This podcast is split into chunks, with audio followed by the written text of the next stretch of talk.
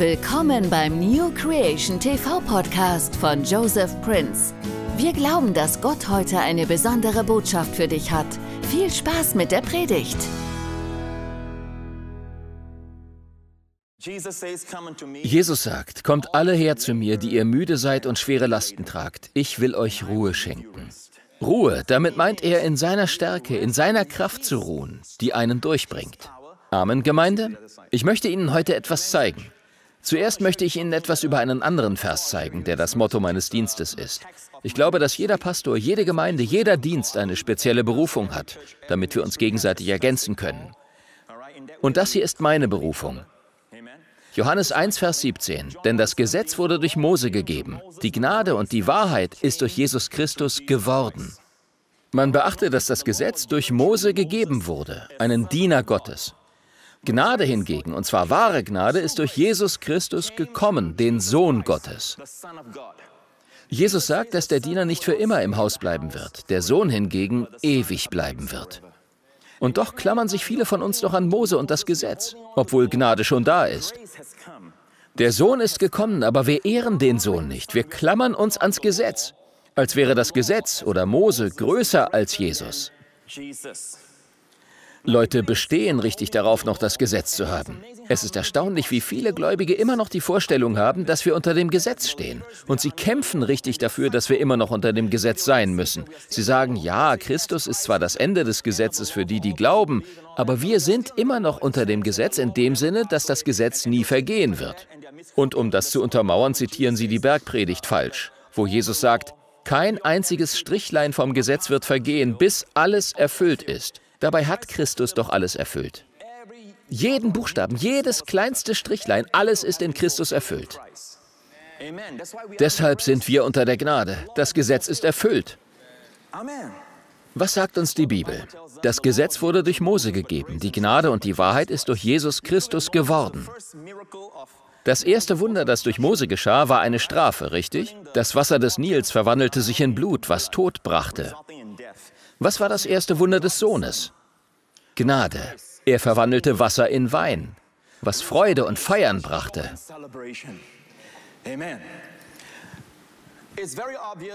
Es gibt eindeutig einen Kontrast zwischen Mose und Jesus. Mose war ein großer Diener Gottes, ein beeindruckender Leiter. Man kann von Mose wunderbare Leitungsprinzipien lernen. Aber heute wollen wir zunächst den Kontrast anschauen und am Ende dann einen Vergleich anstellen. Denn Mose ist auch ein Bild Christi, ein Sinnbild, okay? Aber was seinen Dienst betrifft, steht er für das Gesetz. Deswegen konnte Mose nicht ins gelobte Land ziehen. Es erforderte Josua, um das Volk ins gelobte Land zu führen. Und im Hebräischen ist Josua, Jeshua, der gleiche Name wie Jesus. Also das Gesetz kann das Volk herausbringen, aber es kann sie nicht hineinbringen. Das Volk wandert dann einfach immer weiter in der Wüste umher. Es braucht einen Josua, um sie ins Land zu führen. Es erfordert Gnade, um sie hineinzuführen. Der Herr möchte uns nicht nur aus der Dunkelheit hinausführen, sondern auch in sein Erbe hineinbringen. Es gibt eine Menge umherwandernder Christen, die sich nicht von der Gnade hineinführen lassen. Sie klammern sich immer noch ans Gesetz, obwohl das Gesetz weg ist. Erst nachdem Mose tot war, nachdem das Gesetz gegangen war, sagte Gott zu Josua, mach dich auf, bring das Volk über den Jordan. Sind wir bereit für Gnade? Wenn Sie auf dem Gesetz bestehen, denken Sie daran. Einige Leute lesen das Gesetz noch nicht mal. Ich benutze das alttestamentliche Gesetz in meinen Lehren mehr als die meisten Leute, die für das Gesetz sind. Haben Sie 4. Mose 5 gelesen? Da befiehlt das Gesetz, und der Herr redete zu Mose und sprach, gebiete den Kindern Israels, dass sie jeden Aussätzigen aus dem Lager hinausschicken, und jeden, der einen Ausfluss hat, und jeden, der an einem Toten unrein geworden ist. Sowohl Männer als auch Frauen sollt ihr hinausschicken. Vor das Lager sollt ihr sie hinausschicken, damit sie nicht ihr Lager verunreinigen, da ich doch in ihrer Mitte wohne. Hier sagt der Herr, dass sowohl Männer als auch Frauen alle disqualifiziert sind, wenn sie einen Ausfluss haben, wenn sie aussätzig sind oder einen Toten berührt haben oder jemand in ihrer Gegenwart gestorben ist. Sie sind unrein. Schauen Sie sich das Gesetz an, wie strikt es ist, wie allumfassend es ist. Niemand kommt davon. Gott sagt also, wenn ihr wollt, dass ich euch dem Gesetz entsprechend behandle, dann sähe das so aus. Übrigens, es gibt hier drei Sündenkategorien. Im Alten Testament ist Aussatz ein Bild für Sünde, okay? Die erste Kategorie ist Aussatz, Lepra. Aussatz Lepra, das ist passive Unreinheit. Einige Leute sagen, Pastor Prince, ich rauche nicht, ich benutze keine schlechten Wörter, ich tratsche nicht, ich gehe nicht in Nachtclubs. Sie machen zwar all diese äußerlichen Dinge nicht, aber wenn Gott in ihr Herz blickt, sieht er die Sünde. Aussatz ist nicht aktiv, sondern passiv, aber er ist da. Das nennt sich die Sünde im Fleisch, also Aussatz ist passiv. Dann steht da Ausfluss. Und dann ist da die Rede von einem Toten unrein zu sein. Die drei zeigen verschiedene Ebenen. Der Aussatz ist passiv, Ausfluss ist aktiv. Teilweise fließen Dinge Leuten aus dem Mund, wenn sie ärgerlich sind. Profanität, Vulgarität und Hetze kommen aus ihrem Mund. Und mit einem Mal werden sie sehr sprachgewaltig. Vielleicht halten sie sich sogar für cool. Das ist wie Schleim, der aus ihrem Mund kommt. Wenn Gott und der Himmel herabschauen, dann ist das Unreinheit, die hinausfließt. Es ist sehr aktiv. Jemanden zu ermorden oder zu schlagen oder jemandem Schaden zuzufügen, zum Beispiel Rufmord im Internet zu begehen, das ist aktive Sünde. Das ist ein Ausfluss. Dann ist da von Toten die Rede. Was ist eine Leiche? An einem Toten unrein geworden. Wenn ein Israelit starb, dann mussten ihn seine Verwandten waschen. Sie mussten in seiner Nähe sein, bis er begraben war, richtig? Und dann war man unrein, weil man eine Leiche berührt hatte. Das ist Sünde durch Berührung, okay? Jetzt passen Sie auf. Niemand entkommt. Das Gesetz, hören Sie zu, das Gesetz disqualifiziert jeden. Doch als Gnade kam, als Jesus kam, als wahre Gnade kam, da lesen wir, dass er die Aussätzigen reinigte. Erinnern Sie sich an die Frau, die zwölf Jahre lang an Blutungen litt? Sie hatte einen Ausfluss. Und Jesus heilte ihren Ausfluss, richtig? Und was ist mit den Toten? Er weckte die Toten auf. Und das ist es, was Gnade tut. Gnade nimmt sich unserer Disqualifizierung an und qualifiziert uns und löscht alles aus, was uns unrein macht. Das sagt uns, dass wir uns seiner Gnade aussetzen sollten. Das ist so lebensspendend, so lebensschöpfend. Es gibt uns unser Ganzsein zurück. So ist Jesus. Er macht uns wieder ganz. Er macht uns gesund. Er weckt uns aus unserer Erstarrung auf. So ist unser Herr Jesus. Gelobt sei der Name Jesu. Halleluja. Überall, wo Jesus hinkam, brachte er Freude. Die Toten wurden auferweckt, die Aussätzigen wurden gereinigt.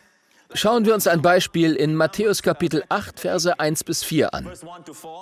Das kommt gleich nach der sogenannten Bergpredigt von Jesus.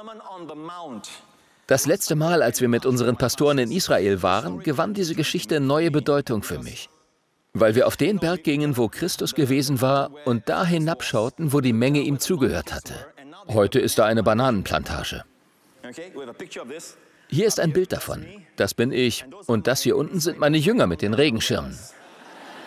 Wo immer sie hingehen, müssen sie ihre Regenschirme mitnehmen. Und das sind Männer nebenbei gesagt. Eine amerikanische Universität hat mal ein Experiment durchgeführt, um die Akustik dieses Ortes zu testen. Und sie ist ausgezeichnet. Da braucht man kein Mikrofon. Wenn man hier oben steht und spricht, wird die Stimme nach unten ins Tal getragen. Selbst Menschen ganz hinten auf der Plantage können einen noch hören, ohne dass man schreien muss. Man kann ganz normal sprechen. Glücklich sind die geistlich Armen. Und die können einen hören. Also das ist die Stelle, wo Jesus lehrte. Und jetzt stellen Sie sich vor, wie diese Bananen da alles Menschen sind. Ungefähr 10.000. 5000 Männer, Frauen und Kinder nicht mitgerechnet, okay? Also er predigte da. Und dann steht in der Bibel, als er aber von dem Berg herabstieg, folgte ihm eine große Volksmenge nach. Als ich das letzte Mal da war, las ich das und da geschah etwas, was mir wirklich die Augen öffnete. Ich will Ihnen erzählen, was geschehen ist, okay? Wer von Ihnen weiß, wenn man muss, dann muss man. Wir kamen da an und ich dachte, es gäbe ein WC. Mir wurde versichert, dass die Kirche dort ein WC hat, doch die Kirche war geschlossen. Und ein Mann muss tun, was er eben tun muss. Also sagte ich meinen Pastoren, hört einfach weiter unserem Reiseführer zu, ich muss mal kurz hier verschwinden musste mal eben für kleine Jungs in der Bananenplantage. Also verzog ich mich dahin und Sie haben das Bild gesehen, wo ich stand, da war damals die Menschenmenge. Es ist interessant, weil in der Bibel steht, als Jesus den Berg hinabstieg, und ich dachte, dass das direkt runter von diesem Berg ist, da folgten ihm die Leute. Dabei würden sie ihm doch eigentlich nicht folgen, wenn er hier runterkommt. Er würde ihnen entgegenkommen. Das heißt, wenn sie ihm folgten, muss er einen anderen Weg runtergegangen sein. Ich sag Ihnen, was passiert ist. Ich ging in diese Richtung, auf dieser Seite des Bergs hinab. Und ich wurde so von der Schönheit dieses Ortes ergriffen. Die Plantage erstreckte sich bis ganz zur anderen Seite und ich war fasziniert. Und ich sah da unten ganz weit weg. Malen Sie sich aus, ich bin da, okay? Und ich schaue da nach unten und es verschlägt mir die Sprache. Ich kann da hinten Kapernaum sehen. Denn das nächste Ereignis gleich nach der Bergpredigt war, dass Jesus nach Kapernaum ging. Und ich dachte, wow, das muss der Weg gewesen sein, den Jesus ging. Nicht direkt nach unten, was ich davor immer dachte. Nein, er ging hier lang, weg von den Leuten, sodass sie ihm folgen mussten. Und raten Sie mal, da ist Jesus irgendwo ein Aussätziger begegnet. Ein Aussätziger konnte nicht unter der Menschenmenge sein. Warum? Weil er gesteinigt worden wäre, richtig? Er schlich sich an und wissen Sie was? Ich ging da unten entlang und war von der Schönheit gebannt. Und da sah ich eine Menge heruntergefallener Steinplatten. Nicht Höhlen, Höhlen sind groß. Das waren eher so kleinere Steinplatten, unter die man kriechen konnte, um Schatten vor der brennenden Sonne zu suchen. Also ich sah das und mit einem Mal hatte ich ein Bild vor Augen. Und zwar, dass der Aussätzige sich unter einer dieser hervorstehenden Steinplatten versteckt haben musste. Das war auf dieser Seite, Kapernaum zugewandt, weil im nächsten Kapitel steht, dass er in Kapernaum war. Also ging er in diese Richtung und die Menge folgte ihm. Und Jesus musste schnell gehen, denn wenn die Leute den Aussätzigen gesehen hätten, bevor er gereinigt war, hätten sie ihn getötet. Also, ich sah diese Steinplatte und sah mich selbst. Und ich sah diesen zitternden Mann vor meinem inneren Auge. Zwei Finger fehlten, er war in Verbände gewickelt. Er zittert und sein Gesicht und seine Nase fallen fast ab und er weint.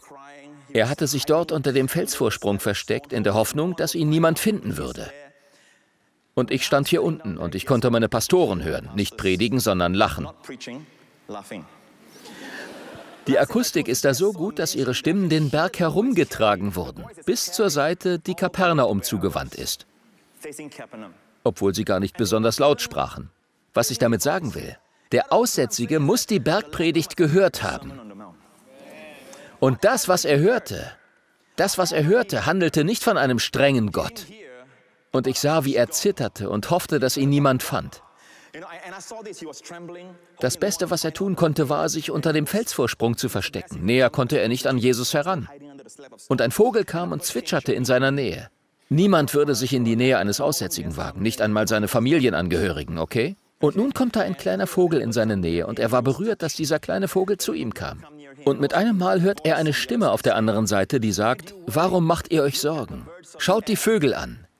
Sie müssen weder sehen noch ernten noch Vorräte ansammeln, denn euer himmlischer Vater sorgt für sie. Und ihr seid ihm doch viel wichtiger als die Vögel. Und dann fing er an zu weinen und schaute sich um. Jesus hielt die Bergpredigt im Frühling, okay? Und wir waren auch im Frühling da und die ganze Gegend war wie ein gelber Teppich. Lilien. Und Jesus sagte, schaut die Lilien an. Warum sich Sorgen über Kleidung machen, verehrte Damen? Warum sich Sorgen über Kleidung machen, sagte er. Er sagte, schaut euch die Lilien an. Sie arbeiten nicht und nähen sich keine Kleider. Trotzdem kleidet der himmlische Vater sie. Selbst Salomo in seiner ganzen Pracht war nicht so herrlich gekleidet wie sie. Warum? Weil Salomo äußerlich gekleidet war. Die Kleidung der Lilien kommt hingegen von innen. Diese Lilien sind größer als Salomo. Aber wisst ihr was? Wenn ihr Gott vertraut, wird euer himmlischer Vater euch noch besser kleiden als die Lilien. Und die sind herrlicher gekleidet als Salomo in all seiner Herrlichkeit. Und er fängt an zu weinen. Und plötzlich sieht er diesen Mann. Er hört das Ende der Bergpredigt und die Menge jubeln. Und plötzlich hört er die Blätter rascheln und ein Mann kommt auf ihn zu. Ich glaube, so ist das passiert. Okay, zurück zu Matthäus 8. Ihm eine große Volksmenge nach und Jesus ging hier entlang, okay? Dort begegnete ihm der Aussätzige. Und siehe, ein Aussätziger kam, fiel vor ihm nieder, das ist natürlich bevor die Menge aufholen konnte, und der Aussätzige sagt, Herr, wenn du willst, kannst du mich reinigen. Man beachte das Wort reinigen statt heilen. Er brauchte Heilung, aber er benutzte das Wort reinigen. Er verstand etwas vom Alten Testament, vom Gesetz. Herr, wenn du willst, kannst du mich reinigen. Er bezweifelte also nicht, dass Jesus die Macht hatte. Er bezweifelte nur, dass er diese Macht für ihn einsetzen würde. So viele Leute bezweifeln nicht die Macht Gottes an sich, sondern dass Gott bereit ist, diese Macht für sie einzusetzen. Die Antwort von Jesus klärte das ein für alle Mal. Und Jesus streckte die Hand aus, rührte ihn an. Ich liebe das. Jesus berührte die Menschen beim Heilen nicht immer, aber hier berührte er den Aussätzigen und erkannte dadurch seine Menschlichkeit an. Dem Gesetz zufolge macht man sich unrein, wenn man Unreines berührt. Doch jetzt passen Sie auf. Jesus berührte das Unreine und sagte, ich will. Er ist für immer derselbe. Er verwendet seine Kraft auch gerne für Sie. Und für wen ist er bereit, seine Kraft zu verwenden? Für jemanden, der eine Gegenleistung bringen kann? Das ist doch ein Aussätziger. Er hat nichts, was er zurückgeben kann. Das ist Liebe. Meinen Sie, Gott tue etwas für Sie, weil Sie etwas für ihn getan haben? Gott tut Ihnen Gutes nicht deshalb, weil Sie gut sind, sondern weil er gut ist. Noch ein paar Verse, dann kommen wir zum Ende, okay? Ich weiß nicht, ob wir noch die Zeit haben, um über Moses Geheimnis zu sprechen, wie er stark blieb und seine Augen nicht schwach wurden. Mal schauen, wie viel Zeit uns noch bleibt. Also, Jesus sagt, zeige dich dem Priester, ihnen zum Zeugnis. Was für ein Zeugnis ist das? Was für ein Opfer ist das? Jesus sagte dem Aussätzigen, der gereinigt wurde, sieh zu, dass du es niemand sagst, sondern geh hin, zeige dich dem Priester und bringe das Opfer dar, das Mose befohlen hat, ihnen zum Zeugnis. Das Opfer bestand aus zwei Vögeln. Der Aussätzige kam zum Priester oder er wurde zum Priester gebracht. Lesen wir den Abschnitt mal. 3. Mose 14. Und der Herr redete zu Mose und sprach, dieses Gesetz gilt für den Aussätzigen am Tag seiner Reinigung. Er soll zu dem Priester gebracht werden, wohlgemerkt zu dem Priester gebracht werden. Ist das aktiv oder passiv? Aktiv wäre was? Er ging zum Priester. Nein, er wurde zum Priester gebracht. Was heißt das? Ein Dritter ist mit von der Partie. Und wissen Sie wer? Der Heilige Geist. Alles klar, es ist der Heilige Geist, der uns zu Jesus gebracht hat. Sonst wären wir so verloren wie eine blinde Kuh. Niemand von uns kann den Weg zu Jesus finden. Manchmal sagt jemand, ich habe den Herrn 2007 gefunden. Nein, der Herr war nicht verloren. Und der Priester soll dafür hinaus vor das Lager gehen. Sind Sie nicht froh, dass Jesus, nachdem er die Bergpredigt gehalten hatte, aus dem jüdischen Lager ging, um den Aussätzigen aufzusuchen? Wenn der Priester nicht aus dem Lager gehen würde, hätte der Aussätzige keine Hoffnung. Jesus verließ den Himmel, um uns zu retten. Er verließ das Lager. Gelobt seist du, Herr Jesus.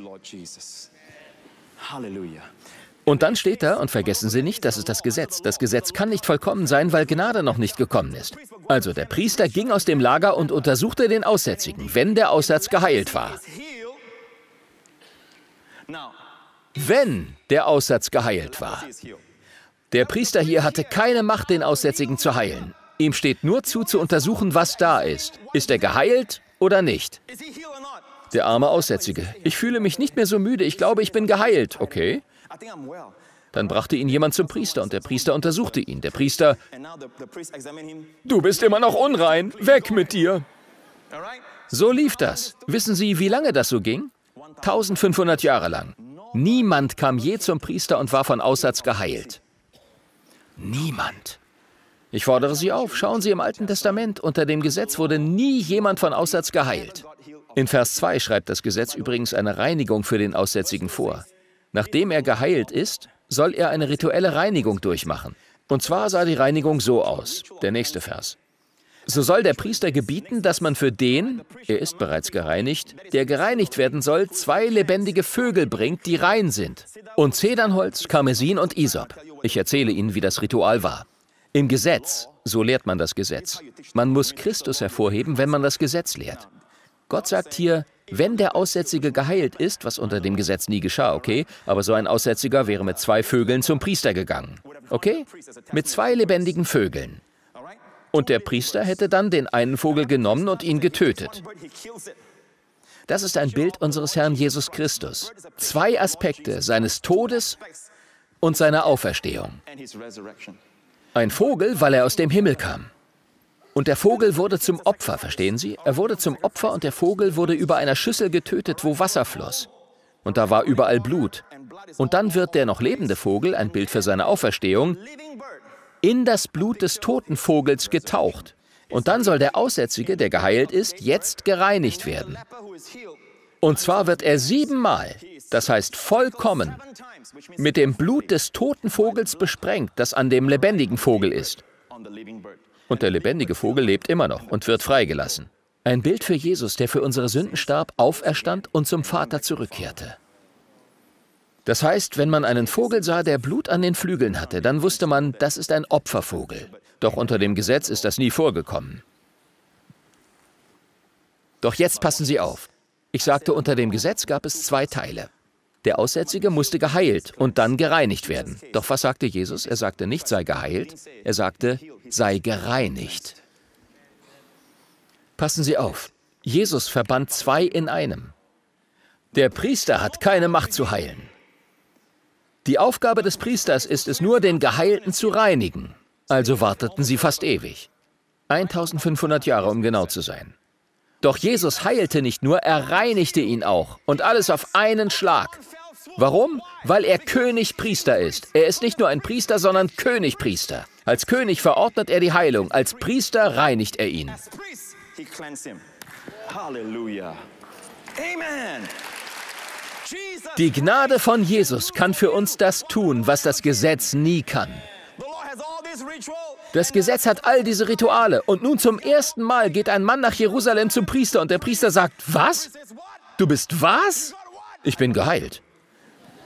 Das kann ich sehen, dein Gesicht, deine Haut, so etwas habe ich noch nie gesehen. So zart, so hübsch. Aber du warst mal ein Aussätziger? Ja. Das verstehe ich nicht. Hier sind zwei Vögel. Jesus hat gesagt, dass ich sie dir als Gabe geben soll. Was? Wenn du geheilt wurdest, dann musst du auch gereinigt werden. Sorry, zu spät. Er hat mich geheilt und gereinigt. Tschüss. So ist unser Herr Jesus Gemeinde.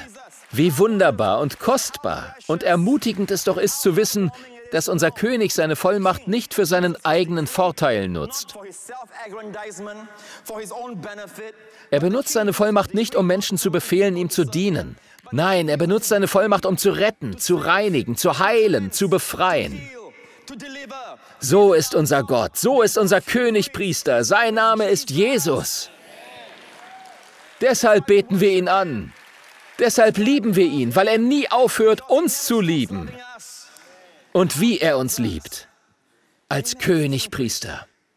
Schließen wir. Zwei Verse zum Abschluss, okay? Wir müssen jetzt nicht unbedingt über diese beiden Verse sprechen. Es geht darum, dass Mose selbst mit 120 Jahren noch keine schwachen Augen hatte. Seine Lebenskraft war noch nicht schwach geworden. Vor Jahren hat Gott mir dieses Geheimnis anvertraut, aber vielleicht können wir das verschieben. Oder wollt ihr jetzt darüber reden? Wenn ihr wollt, gut, dann gerne. Also, 5. Mose 34, Vers 7. Und Mose war 120 Jahre alt, als er starb. 120. Jetzt geht es nicht mehr um den Kontrast, sondern um einen Vergleich.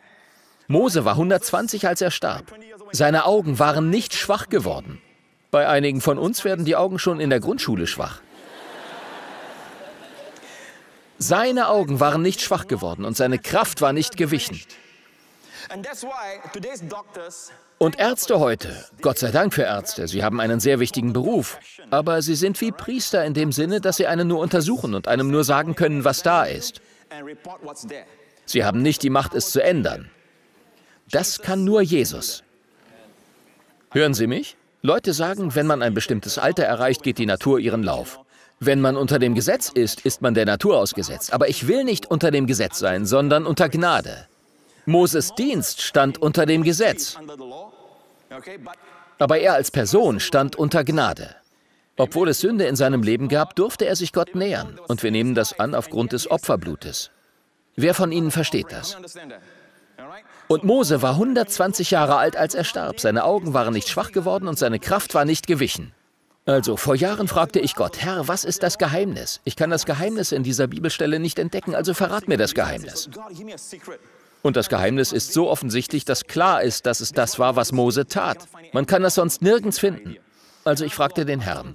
Und nach einigen Tagen hatte ich ganz vergessen, dass ich ihn gefragt hatte. Bis ich gerade die Bibel las und in Hebräer 11 wieder auf Mose stieß, wo es heißt, durch Glauben verließ er Ägypten und fürchtete die Wut des Königs nicht, denn er hielt standhaft aus, als sähe er den Unsichtbaren.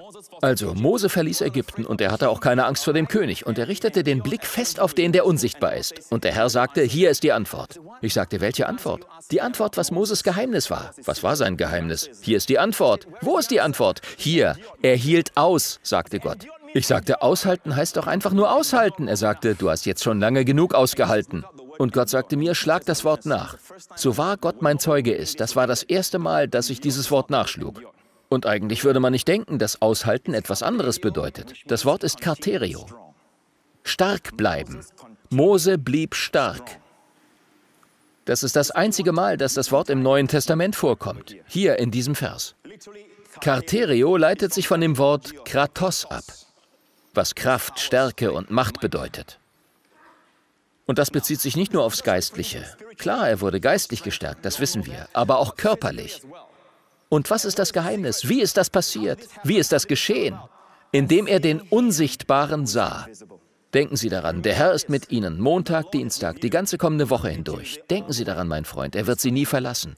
Aber Sie müssen lernen, sich seine Gegenwart bewusst zu machen. Sehen Sie den Unsichtbaren. Sei es im Urlaub oder in Ihrer Familie oder bei der Arbeit oder was auch immer. Reden Sie mit ihm, danken Sie ihm, ein Dankgebet. Reden Sie nicht nur dann mit ihm, wenn Sie eine Bitte haben, immer nur bitten und sonst nicht mit Gott reden. Der Großteil unserer Gebete sollten Dank sein. Danke Gott für einen wunderbaren Tag. Danke Herr, dass du mich und meine Familie im Urlaub bewahrst. Danke Herr für das gute Essen. Ohne dich, Herr, bin ich nichts, habe ich nichts. Das ist ein gutes Gebet, das man häufig sprechen kann. Mangelt es an Weisheit? Herr, du bist meine Weisheit. Du bist meine Kraft. Körperliche Schmerzen? Herr, danke, durch deine Wunden bin ich geheilt. Herr, du bist meine Gesundheit und die Länge meiner Tage. Danke, Herr. Reden Sie mit ihm. Ehren Sie seine Gegenwart, indem Sie mit ihm reden. Lernen Sie ihn überall zu sehen, wo Sie sind, und danken Sie ihm, dass er mit Ihnen ist.